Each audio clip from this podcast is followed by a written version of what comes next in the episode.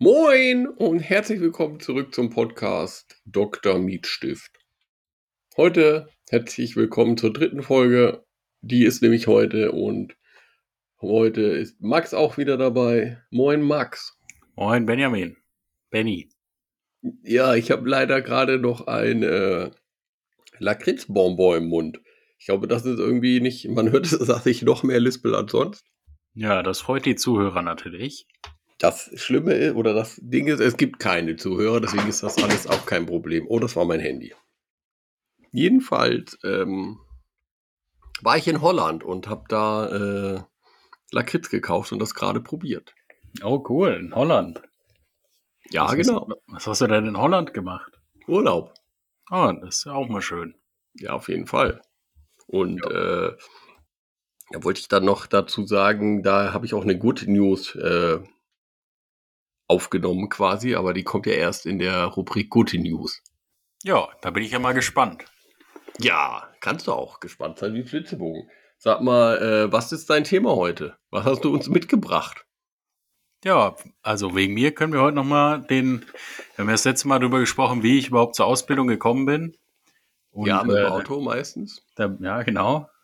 Und da blieben ja noch ein paar Fragen übrig über die Schule. Wenn du Lust hast, können wir da gern drüber reden. So. Ja, Lust habe ich nicht, aber äh, können wir trotzdem machen. Ja, oder wir reden über dein Thema. Ich habe kein Thema. Ja, also dann. Also ich hätte ein aktuelles Thema, aber äh, ich weiß nicht, das ist jetzt nicht so gut vorbereitet, aber meine Kollegin ist zur Professorin berufen worden. Das ist vielleicht auch interessant für die ganzen Zuhörer, wie das funktioniert. Ja, das heißt im Berufen.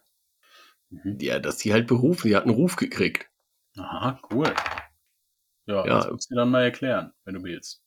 Ja, also, äh, weil normalerweise in der freien Wirtschaft so, da läuft das ja so, wenn man einen Job will, muss man sich dafür bewerben. Und dann wird man genommen oder nicht. Ja, das muss man bei einer Berufung auch machen. Ah, ja, siehst du, das wusste ich ja nicht. Ja, woher auch? Also, weißt du ja nicht. Naja, jedenfalls, äh, ja, die wird jetzt wahrscheinlich Professorin und äh, muss den Ruf halt noch annehmen. Ja, eigentlich könnte ich das schon mal erzählen. Wie wird man eigentlich Professor? Ja. Weißt du, wie man Professor wird? Nee. Nein, ich weiß ja noch nicht mal, wie man Doktor wird. Ja, stimmt, damit müsste man vielleicht erstmal anfangen. Ah, dann fangen wir damit an. Also, wie wird man Doktor? Ja, genau. Wie werde ich jetzt Arzt? Ja, also erstmal nicht jeder Doktor ist Arzt. Die wenigsten sogar. Ah, sind denn, die, sind denn alle Ärzte Doktor? Nein, nicht mal das. Ah. Äh, und ich schwitze mir hier gerade einen ab. Ich muss mal kurz meinen Pulli ausziehen. Ja, okay. Kannst du bitte so die unangenehme Stille füllen mit äh, lustigen Sprüchen? Ja. Nein, das sage ich jetzt nicht, sonst kriege ich wieder Ärger. Äh, ja, ich war heute in der Schule und äh, habe mit Wortwitzen geglänzt. Wo hast du mit Wortwitzen geglänzt? In der Schule. Stark. Wow. Ja. Ich bin wieder da. Schön, dann Du hast ja, das Wort. Wie wird man Doktor? Also, äh, theoretisch muss man auf jeden Fall einen Bachelor machen. Für einen Bachelor braucht man natürlich Abitur, beziehungsweise Fachabitur. Du hast ja zum Beispiel auch Fachabitur gemacht. Damit kann man jetzt in Hessen zum Beispiel alles studieren. Ja, kurzer Einwurf. Das würde auch theoretisch mit einem Meister gehen. Aber dann in Hessen auch nur alles? Ja, nein, nicht alles. Egal, anderes Thema.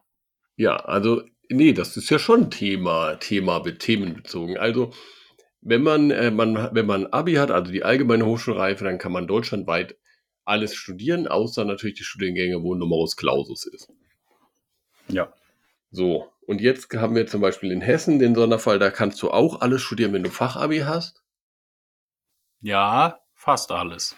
Das stimmt. Keine glaube, Sachen mit Staatsexamen, das geht nicht. Nur okay. alle Bachelor- und Masterstudiengänge. Und äh, wenn du Meister hast, kannst du, soweit ich weiß, das wahrscheinlich auch beim Techniker dann so, alles studieren, was quasi äh, mit dem Fach zu tun hat an Fachhochschulen. Ja, beim Techniker bin ich mir jetzt nicht sicher, weil der ja schon gleichwertig mit einem Bachelorstudiengang ist. Wie das dann ist. Das müsste man dann nochmal in der Folge vier machen. In Folge vier machen, äh, Weiterführung, Weiterbildung mit Ausbildung. Ja, auf jeden Fall ist es so, du musst halt, wie gesagt, Abitur haben oder Fachabi. Wenn du das hast, kannst du dann studieren. Jetzt der Regelfall ist ja doch normales Abitur oder äh, berufliches Gymnasium. Da macht man nämlich auch normales Abitur, was ehrlich gesagt eine Farce ist, aber, ist, aber okay. Mhm. Da hat man nämlich keine zweite Fremdsprache. Das haben bei uns immer die ganzen Dullis gemacht, die in der 10. Klasse äh, sitzen geblieben wären wegen der zweiten Fremdsprache, sind dann einfach schnell auf die Berufs auf das berufliche Gymnasium gewechselt. Da zählt die zweite Fremdsprache nicht, weil man sie nicht braucht, sondern hat man dann halt als zweite Fremdsprache Puzzeln oder so und macht dann so Abi. Mhm. Ist aber halt, wie gesagt, gleichwertig. Ja. So. Dann studiert man. So, und wenn man jetzt eben äh, was Normales studiert, irgendwie, wo man auch viele Leute braucht, dann gibt's keinen NC, da kannst du dich einfach bewerben, da wirst du genommen. Mhm. Dann gibt's aber noch Numerus Clausus, das sind äh, Studiengänge, wo man halt einen gewissen Notenschnitt braucht. Mhm. Da gibt's dann beispielsweise äh, bei Jura oder bei Medizin ist das klassischste, klassisch, klassischste, klassisch, Klassischste. Medizin ist das klassischste, klassischste, klassisch, Klassischste. also ein Klassiker. Medizin ist ein Klassiker. Ja, klassischer. Da kannst du dann halt äh, oder musst du dich bei der zentralen Studienvergabe melden. Ja, Oh, wir haben Soundausfälle hier. Ich höre gerade gar nichts mehr. ja, warum haben wir Soundausfälle? Jetzt höre ich dich wieder. Ja, ich habe mich auch gemutet, weil ich mich mal auf meinem Stuhl bewegt habe. Okay. Ja, mitten im Satz. Das war ungewöhnlich. Egal. Weiter geht's. Ja, das heißt jedenfalls zentrale Vergabestelle für Studienplätze, habe ich mir überlegt. Und da, äh, da bewirbt man sich, zum Beispiel eben, wie gesagt, für Medizin. Und dann äh, gibst du eine Wunschuni an, als ersten Wunsch quasi, als Zweitwunsch. Und dann, normalerweise geben die Leute wahrscheinlich Heidelberg und Berlin an. Wenn man Pech hat, kommt man halt zum Beispiel nach Gießen. So. Das hängt halt von der Note ab, ob man überhaupt genommen wird. In Psychologie zum Beispiel bewirbt man sich direkt bei den Universitäten und hat da dann äh, Numerus Clausus, ich glaube in äh, Gießen zum Beispiel ist der meistens irgendwas zwischen 1,2 und 1,3. Ich weiß jetzt nicht genau, nagel mich nicht drauf fest. Und äh, wenn du halt dann eine Abi-Note hast, die das ist, dann äh, nehmen sie dich und wenn nicht, dann gibt es auch so eine Nachrückerliste. Das heißt, äh, eine gewisse Prozentzahl der Plätze wird nicht nur über die Note vergeben, sondern auch noch über die Note plus äh, Wartezeit. Jede Wartezeit ist halt alles, wo du keine Ausbildung machst, soweit ich weiß. Das heißt aber eben auch äh, Zivildienst gibt's nicht mehr, aber oder freiwilliges soziales Jahr zählt auch als Wartesemester. Ah, aber eine Ausbildung jetzt zum Beispiel nicht. Ich würde Oder- sagen nein, weil es eine Ausbildung ist. Okay. Ich dachte, ich dachte nämlich immer, das wäre nur auf, man darf nicht in einer Hochschule eingeschrieben sein. Aber Ja, das darf man auf jeden Fall nicht. ja. Und dann ist jedenfalls, kriegst du pro, oder dann steht da immer, wenn, da steht dann quasi, du hast als äh, Note 1,2 und ein Nachrückerverfahren 1,6 plus 8 Wartesemester. Okay. Aber das nur über Wartesemester komme ich nicht rein. Ah, da bin ich unsicher. Ich glaube, du kannst, wenn du jetzt 4,0 hast, nicht unendlich lang warten. Na, okay. Also ist Psychologie für mich schon mal raus. Ja. Was irgendwie natürlich meiner Meinung nach den Nachteil hat, dass es natürlich so eine Bubble im Studienplatz äh, äh, und dann auch später in der Berufsausführung gibt, weil wenn das nur Leute studieren, die im Prinzip jetzt platt gesagt 1,0 haben, werden halt auch die äh, später damit arbeiten, also Psychologen oder Psychotherapeuten in dem Fall, alle Menschen sein aus einer äh, Grundgesamtheit, die mal ein sehr gutes Abi hatten.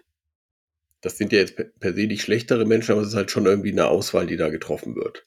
Ja, das heißt es zum Beispiel für jemanden, der irgendwie in seiner Jugend Probleme hatte und vielleicht auch irgendwie psychische Probleme hatte und deswegen nicht so gut in der Schule war, wird es später nicht so leicht, Psychologe zu werden. Also Genau. nicht möglich, aber die sind halt dann seltener. Genau. Ja, gut. So, das gibt's. Und dann äh, bis, also gibt's noch eine Art, so war das, äh, wo ich mich beworben habe. Ich habe mich nämlich auch für Grundschullehramt beworben. Da gibt's keinen festen NC. Weil beim NC weißt du ja, okay, ich brauche 1,4, dann werde ich da genommen. So, beispielsweise. Da war es aber so, da hat irgendwie die Deutsch- und Mathe-Note aus äh, der 12. Klasse zweites Halbjahr bis 13. Klasse letztes Halbjahr gezählt, plus grundsätzlich die Abschlussnote im Abi, plus gab es irgendwie noch Punkte für Praktika und äh, keine Ahnung, wenn man eine Ausbildung schon als Erzieher hatte zum Beispiel oder freiwilliges soziales Jahr im Kindergarten. Und dann halt gab es irgendwie so eine Gesamtpunktzahl, wenn man die und die Punkte erreicht hat, wurde man halt genommen und wenn nicht, dann nicht. Was auch okay ist natürlich und äh, in Gießen war das hauptsächlich eben die Mathe- und Deutschstunde, die da mitgezählt hat damals, weil man musste Mathe und Deutsch bei Grundschullehramt sowieso machen. Da macht das auch irgendwie Sinn. Meiner Meinung nach macht das alles aber gar keinen Sinn, sondern ich finde immer, mach nicht äh, Numerus Clausus, sondern machst wie in Mexiko an der Uni ein Eignungstest. Ja. Jeder muss denselben Eignungstest machen und dann wird geguckt, wir haben 50 Plätze frei. Äh, 200 haben sich beworben und dann halt die, die 50 Besten werden genommen. Ja, das wäre auch gut. In der perfekten Welt wäre es natürlich so, dass jeder erstmal alles studieren kann und dann im Laufe des Studiums gemerkt wird, geht nicht. Ja, genau. Das, ja. Ist halt Aber das hätte natürlich den Nachteil, dass du am Ende äh, vielleicht sechs Semester studiert hast oder wie bei Jura zehn Semester und dann sagen sie dir am Ende, ah, du hast leider jetzt gar keinen Abschluss. Ja, das wäre natürlich doof. Man müsste das schon im Laufe des Studiums aussortieren. Ja. Also in vielen NC-freien Fächern ist das ja auch so. Also weiß ich aus meinem Studium nur, da war das so, dass da in den ersten zwei Semestern äh, ziemlich aussortiert wurde. Genau, ja. die machen einfach die, bei uns war das Chemie und Physik, das machen die im ersten und zweiten Semester äh, und da fliegen halt die meisten raus. Ja. Finde ich auch das Fairste. So, jedenfalls hat man sich dann jetzt für seinen Studienplatz beworben, hat den gekriegt und studiert. Dann studiert man sechs Semester Bachelor. Wenn man sechs Semester Bachelor studiert, dann äh, schreibt man halt eine Abschlussarbeit und wird Bachelor. Damit kann man dann theoretisch schon promovieren. Oh, krass, das wusste ich nicht. Also Promotionsordnung bei uns ist, soweit ich das in Erinnerung habe, man äh, braucht äh, eine Master oder ein Diplom. Wenn man aber äh, in besonderen Ausnahmefällen kann man auch mit Bachelor promovieren. Das Ding ist, der besondere Ausnahmefall äh, wird meistens äh, sowieso gehen. Also ich kenne jetzt keinen, der mit Bachelor promoviert, aber der, diese Sache mit besonderer Ausnahmefall, das ist immer so schwammig. Das heißt, wenn dein Doktorvater dich unbedingt will, dann schreibt er dir, dass du der tollste Mensch der Welt bist. Dann ist, wird die Ausnahme auch immer genehmigt. So, dann macht man normalerweise halt, äh, die, der Regelfall ist, man macht nochmal vier Semester bis zum Master. Regelstudienzeit. Dann hat man vier Semester gemacht, also zwei Jahre und ist äh, mit der Abschlussarbeit dann Master. Dann kann man sich auf eine Doktorstelle bewerben. Beziehungsweise es gibt gar nicht sowas wie eine Doktorstelle, sondern es gibt dann halt Stellen an der Uni, die eine eigene Weiterbildung implizieren. Da steht dann in der Stellenbeschreibung schon äh, eigene Weiterbildung oder Qualifizierung möglich. Das heißt, das ist quasi eine Stelle, in der man dann auch promovieren soll. Aber das ist unabhängig von der Promotion an sich. Also du könntest jetzt zum Beispiel auch, wenn du einen Master hättest, deine Dächer bauen, ja, und könntest halt einen Promotionsantrag stellen. Dann Promotionsantrag heißt, du schreibst kurz auf zwei, drei Seiten, was du vorhast. Brauchst du zwei Betreuer an der Uni, die mit Promotionsrecht. Und dann wird das vom Promotionsprüfungsamt, keine Ahnung, Promotionsausschuss, glaube ich, geprüft. Und wenn die halt deinen Promotionsantrag in Ordnung finden, dann kannst du halt pro oder dann wird das Promotionsverfahren eröffnet. Das könntest du jetzt unabhängig von der Stelle an der Uni machen, wenn du dir was super Schlaues überlegst. Kannst du auch einfach, äh, gibt's auch, dass du äh, 20 Stunden die Woche stumpf da deinen Sand schüppst und die anderen 20 Stunden der Woche machst du privat deine Doktorarbeit. Üblicherweise ist man natürlich gerade im naturwissenschaftlichen Bereich äh, mit der Uni verbunden. Also man braucht Labore und Geräte, die hat man nicht zu Hause. Also hat man eine Stelle, die dann, äh, wo man gleichzeitig so Forschungsergebnisse erzielt, die man auch für seine Promotion verwenden kann. Mhm. Verstehe. Aber das heißt quasi, dass was äh, wirklich ein der wichtiger Punkt ist, ist quasi, dass die, die Stelle, die man hat, um quasi sein Leben zu finanzieren, eigentlich jetzt rein formal unabhängig ist von der Promotion an sich. Nur zum Beispiel, wir haben ja jetzt so ein Projekt mit Mexiko, da hat man dann halt, äh, das geht vier Jahre, dann schreibt man eine Stellenausschreibung mit der Aufgabe, die man hat, eben in meinem Fall Antibiotika-Analyse aus äh, mit abwasserbewässerten Böden. Äh, wir suchen hier eine 65 Prozent oder jemanden, der 65 Prozent arbeiten will auf dieser Stelle mit äh, folgendem äh, Forschungsansatz, bla bla. Dann bewerben sich die Leute und dann arbeit, bearbeiten die quasi diese Forschung, das Forschungsthema und gleichzeitig promovieren sie. So. Dann lässt sich das quasi miteinander besser verbinden. Ja. Ja, und so, so im Prinzip ist das quasi die Kurzform, wie man promoviert. Ja. Dann bin ich promoviert, dann bin ich Doktor irgendwann, ja. Du bist, glaube ich, jetzt auf jeden Fall vor allen Dingen am anderen Ende des äh, Raumes, wo das Mikrofon steht. So, dann bin ich Doktor endlich nach. Naja, das kommt drauf an. Zwischen drei und äh, sieben Jahren. Jetzt haben wir einen, der kommt, glaube ich, ins achte Jahr. Mhm. Plus Studienzeit. Plus Studienzeit. Also, wenn du dich normal schnell beeilst, sage ich mal, dann machst du kein äh, freiwilliges soziales Jahr, sondern du machst Abi mit 18. Glaube ich, macht man ja jetzt. Dann äh, sechs Semester Bachelor, mhm. 21, mhm. vier Semester Master, 23, mhm. ja, drei Jahre Doktorarbeit, 26. Ja, das funktioniert natürlich niemals, also sehr selten funktioniert das, weil gerade die Doktorarbeit, äh, also in den Naturwissenschaften ist, glaube ich, so äh, der Durchschnitt irgendwas zwischen vier oder würde ich sagen jetzt vier Jahre, vielleicht fünf. Hm. Man muss halt ein neues Forschungsthema bearbeiten, was es vorher noch nicht gab. Das ist Sinn der Sache. Hm. Ja. Oh. Dann bin ich am Ende Doktor und äh, jetzt will ich aber ja Professor werden. Oder ich will wissen, wie deine Kollegin Professor geworden ist. Jetzt wird man dann einfach Doktor und dann sagt man, ja, hallo, ich wäre jetzt gern Professor oder muss man dann nochmal irgendwie. Ja, dann, äh, das erkläre ich in der nächsten Folge. Ja, okay. Jetzt äh, kommt nämlich gerade hier jemand rein, also nicht rein, aber wahrscheinlich gleich rein. Deswegen äh, würde ich sagen, mache ich mal kurz mein Mikrofon aus. Und äh, du unterhältst die Leute. Oder du machst deins auch aus. Ich glaube, das schneidet es automatisch rein. Ja, das weiß ich nicht. Das können wir mal ausprobieren. So. Und wie man Professor wird, erkläre ich dann nächste Woche. Nochmal zur Promotion. Äh, weißt du, wie man promoviert? Also das Promotionsverfahren eröffnet sich dann halt, wenn man den Antrag sozusagen stellt, aber dann muss man am Ende ja auch irgendwas abgeben. Das kann man dann entweder als Monographie machen, da, so wie man sich das vorstellt. Man schreibt einfach ein dickes Buch, was man drei, vier, fünf, sechs, sieben Jahre lang gemacht hat, schreibt da seine Forschungsergebnisse rein, gibt das ab, macht danach noch eine Verteidigung. Das heißt, man sitzt gegenüber von drei Professoren. Drei? Ich glaube drei. Hamscher. Ja. Nee, vier waren es bei mir. Den man dann, äh, ich glaube, in einer halben Stunde seine Doktorarbeit vorstellt und die stellen einem dann eine Stunde lang Fragen. Ja, hat mündliche Prüfung nochmal. Genau.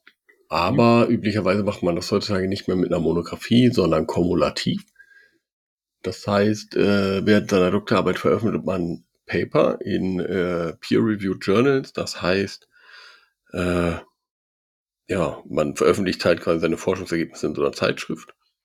Und wenn man das, äh, bei uns war damals, brauchte man zwei Erstautorenschaften. Das heißt, du musst quasi zwei Artikel veröffentlicht haben. Das klingt erstmal nicht so viel, ist aber relativ aufwendig. Und äh, am Ende nach, wenn man quasi fertig ist, dann packt man die zwei zusammen und schreibt da noch eine Klammer drumherum. Das heißt, man schreibt noch so 20 Seiten um diesen Artikel drumherum, indem man den einordnet und eine kleine Diskussion und das gibt man dann als Doktorarbeit ab. Und dann kommt, wie gesagt, die Disputation, da verteidigt man das. Äh, ja, und danach ist man noch nicht Doktor, dann kriegt man halt seine Note. Eben entweder Magna Cum Laude, Summa Cum Laude oder Rite. Rite mhm. ist das Schlechteste. Mhm. Summa ist das Beste, Magna ist das Zweitbeste. So. Und dann äh, muss man danach aber nochmal seine äh, Prüfer ansprechen, ob in der Arbeit noch Fehler waren, die berichtigt werden müssen, also Rechtschreibfehler und so weiter. Dann muss man die nochmal drucken und abgeben und dann darf man, glaube ich, seine Doktorurkunde abholen. Ah, cool. So. Ja, Ja. Was war deine Note? das weiß niemand.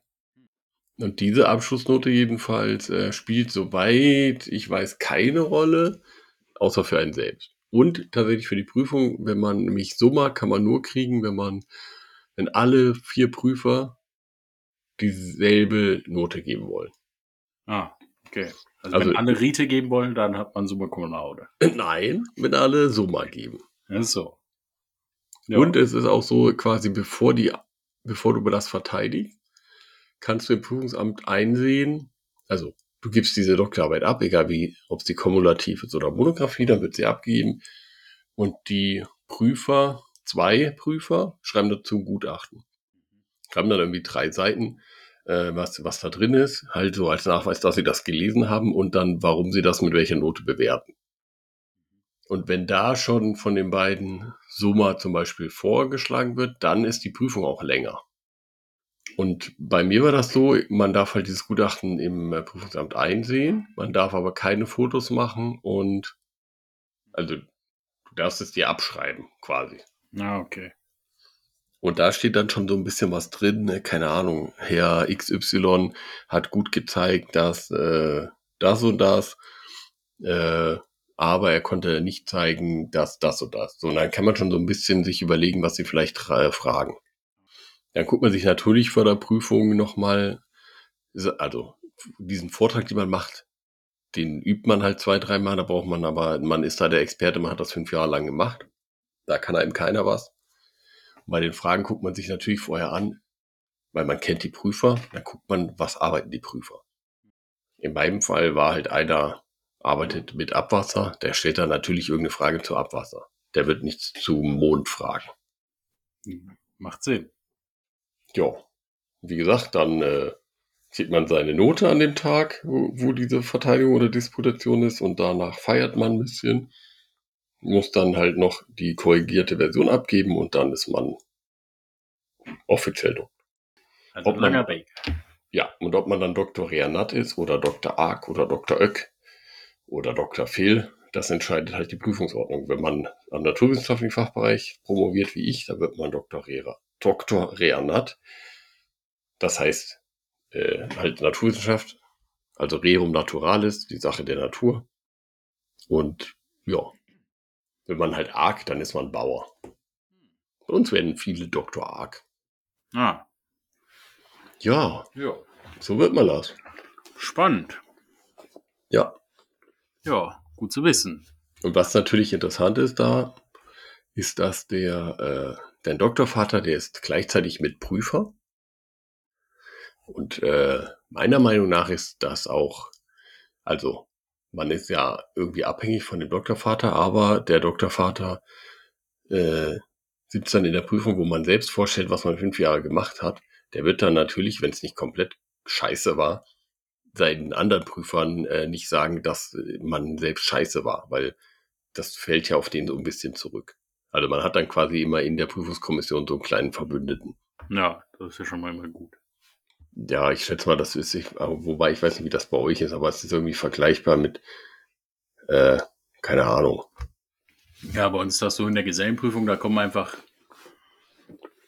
auswärtige, Ah, Randoms. äh, auswärtige Meister, die quasi in der Prüfungskommission sind und bewerten dich, unabhängig von deinen Lehrern und Aber die wissen ja, die wissen doch auch wahrscheinlich, ah, der ist hier beim äh, Müller in Oberammergau und Ja, die wissen schon, wo man herkommt und so, aber generell bewerten die einen schon äh, unabhängig.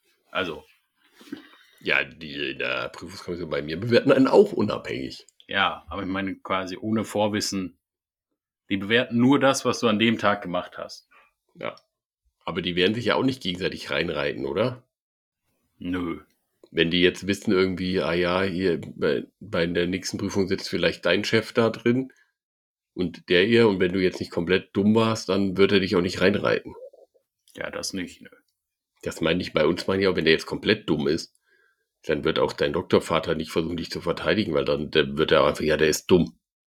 Aber das ist jetzt eh so eine Sache mit, irgendwie ist man abhängig von seinem Doktorvater, aber der ist auch abhängig von einem selbst, weil man, wenn man halt in sein, für ihn arbeitet, dann wird er einen ja auch nicht irgendwie, also der hat ja ein Interesse daran, dass die Ergebnisse gut sind und so weiter. Da wird er einen da auch nicht rein, während der Promotion irgendwie reinreiten. Naja, das war auf jeden Fall der Weg zum Doktor und dann würde ich jetzt mal kurz noch, wir sind nämlich schon gleich bei einer halben Stunde, die äh, Good News. Ja, also ich hätte eine. Weiß nicht, ob du auch welche. Ja, bitte. Ja, also in äh, London gibt es jetzt das erste Mal seit 400 Jahren Biber-Nachwuchs. Nein. Ja, da wurde äh, 2022 haben sie dort äh, Biber wieder angesiedelt in Enfield. Und äh, ja, dieses Jahr gab es das erste Biber-Baby. Das ist mega. Da muss ich hin, weil äh, meine Freundin, äh, die, die hat schon überlegt, wo wir Biber angucken können. Ja. Also mit Rainer nach London. Ja, meine Good News äh, ist genauso. Ei- Hey, ist es quasi dieselbe. Ich war ja in Holland. Ich war ja in Holland. Oh, da fällt mir ein, bevor ich dir erzähle. Du könntest noch was dazu erzählen, was man so nach der Schule machen kann. Ja, das könnte ich noch erzählen. So als äh, wenn man keinen Wehrdienst machen muss. Ja. Als Naja, jedenfalls äh, war ich in Holland. Ja. Und dort waren wir bei einer Robbenaufzuchtstation. Und äh, kostet mega viel Eintritt, 14 Euro, was aber okay ist, weil man irgendwie ist ja kein Zoo, sondern man äh, äh, unterstützt ja die Aufzuchtstation. Ist das eine Auffangstation? Ja, genau, eine Auffangstation. Also die gucken halt irgendwie, wenn irgendwie äh, irgendwo ein Heuler, heißen die so, ja, rumliegt. Mhm. Dann warten die, ob irgendwie die Mutter zurückkommt. Keine Ahnung wie lang. Zwei, drei Minuten wahrscheinlich. Wenn dann nicht wieder die Mutti da ist, dann äh, packen die es ein. Und äh, naja, an der Kasse jedenfalls meinte die Frau, ja, also auf Holländisch, also eigentlich auf Deutsch natürlich, weil die können ja alle Deutsch. Äh, wobei ich mich da frage, immer mega unangenehm, wenn man nach Holland geht, man weiß nie, so, man redet ja nicht einfach Deutsch, oder bist du so einer? Nein, ich spreche Englisch. Genau, ich auch. Und dann bin ich auch immer genervt, wenn die dann einfach Deutsch reden mit mir. Ja, ich auch. Naja, jedenfalls äh, hasse ich es auch vor allen Dingen, wenn man einfach Deutsch redet. Das finde ich unangenehm. Also, Ja. naja, jedenfalls äh, hat sie dann gesagt, äh, ja, sorry, hier sind äh, nur zwei Robben gerade da, äh, ob wir trotzdem rein wollen. Und ich dachte mir so, ja, weil das ist ja gut, wenn nur zwei da sind. Ja. Aber ich kann mir schon richtig vorstellen, wie so richtige Deppen quasi sich dann beschweren, dass gerade nur zwei Robben aufgefangen wurden. Dass die Robben gar nicht mit dem Ball spielen. Genau. Ja. Weil das war dann so, weil da war natürlich so ein Museum, war nicht schlecht gemacht. Auch so eine Station, wo man als Kind oder halt als nicht Kind so eine Plüschrobbe untersuchen konnte. Und äh, hinter so Scheiben waren halt quasi die Robbenaufzucht-Quarantäne-Dinger, wo die äh, an so einem, ja, das war schon relativ klein, aber halt quasi so eine Fläche, wo die liegen konnten und direkt daneben so ein kleines Becken. Aber das war so ein bisschen größer als so eine Duschwanne, aber wirklich nur ein bisschen. Ja. Ja. Und Ja. da lagen die zwei Dudes, weil das war Quarantäne, weil die haben wohl ganz oft Lungenwürmer. Einer davon hatte auch Lungenwürmer. Und äh, Schön, dass da zwei Dudes lagen. ja, In Quarantäne. nicht nebeneinander. Achso, Die- ja, okay. Getrennten Quarantänestationen. Und der, der andere hatte irgendwie so eine Verletzung, der war auch schon ein bisschen älter. Aber die waren mega cute Ja. und äh, liegen da einfach und gucken einen mit so riesen Augen an. Mega. Cool. Ja, das war auf jeden Fall wert. Und danach waren wir noch, Warte, ich habe Äh. erst noch eine Frage. ja, Gab es auch eine Robbenhochwerfstation? in der Robbenhochwerfstation. Ja, aber es gab doch eine Robbenauffangstation. Uh. Uh, hat er nicht gesagt. So, red weiter. So, ja, aber red weiter. Äh, jedenfalls, ähm, das hast mich ganz durcheinander gebracht. War die mega cute, so. Und wenn die halt dann, die liegen da in dieser Quarantäne erstmal, äh, ich glaube, vier Wochen, wegen der Lungenwürmer tatsächlich, und kommen danach äh, in so größere, bisschen größere Ge äh, Flächen draußen und dann werden sie halt ausgewildert. Ja, das finde ich Und? gut. im Gegensatz zu früher, darf man die nicht anpacken. Und auch die Pfleger oder wie man das nennt, äh, sind halt komplett in so einem, in so einem Corona-Schutzanzug. Also nicht in so einem gelben Atomschutzanzug, aber halt in so einem, ja, so Kittel an und FFP. Ja. Nee, nicht mal, aber halt so Mundschutz und Gesichtsgitter und sowas. Wahrscheinlich auch kein Bock auf Lungenwürmer. Ja, richtig. Aber vor allem schützen die natürlich die äh, Robben. Ja. Auf jeden Fall mega cute, kann ich nur empfehlen. Guckt euch das an. Ja. Ja, und da habe ich mir auch gedacht, so ja, genau so muss man das machen. So kriegt man Menschen dazu, äh, Tiere zu, äh, was das Gegenteil von quälen, schützen. Ja. Weil natürlich, da waren dann noch so, äh, äh, so eine Wand, wo sie gezeigt haben, was äh, die Tiere alles so im Magen hatten. Einfach, keine Ahnung, kiloweise Netz, äh, riesige äh, Fischhaken und so weiter. Plastik ohne Ende. Und natürlich, wenn du da mit deinem, keine Ahnung, sechsjährigen Kind hingehst oder noch kleiner und hier guck mal das süße Robbenbaby und hier wegen dem Plastik und so äh, sind die alle verletzt oder sterben. Ja, das, ich glaube, glaube, das bleibt dann hängen und Ja, ich Äh. glaube, das ist, äh, will da ja jetzt keine Diskussion anfangen, aber das finde ich äh, wesentlich besser als Zoos. ja, ist es auch auf jeden Fall. Und das zeigt vor allen Dingen halt die, die, also jemand, der das sieht, der wird dann halt wahrscheinlich irgendwie, wenn es ein bisschen weniger Plastik ist, in, ins Meer werfen. Ja. Der wirft dann sein McDonalds-Essen nicht auf der Autobahnauffahrt raus. Oder sein Oder Burger sein King Burger essen. King essen. Oder sein Kentucky. Fried Chicken. Oder generische Burgerladen Nummer drei. Ist so.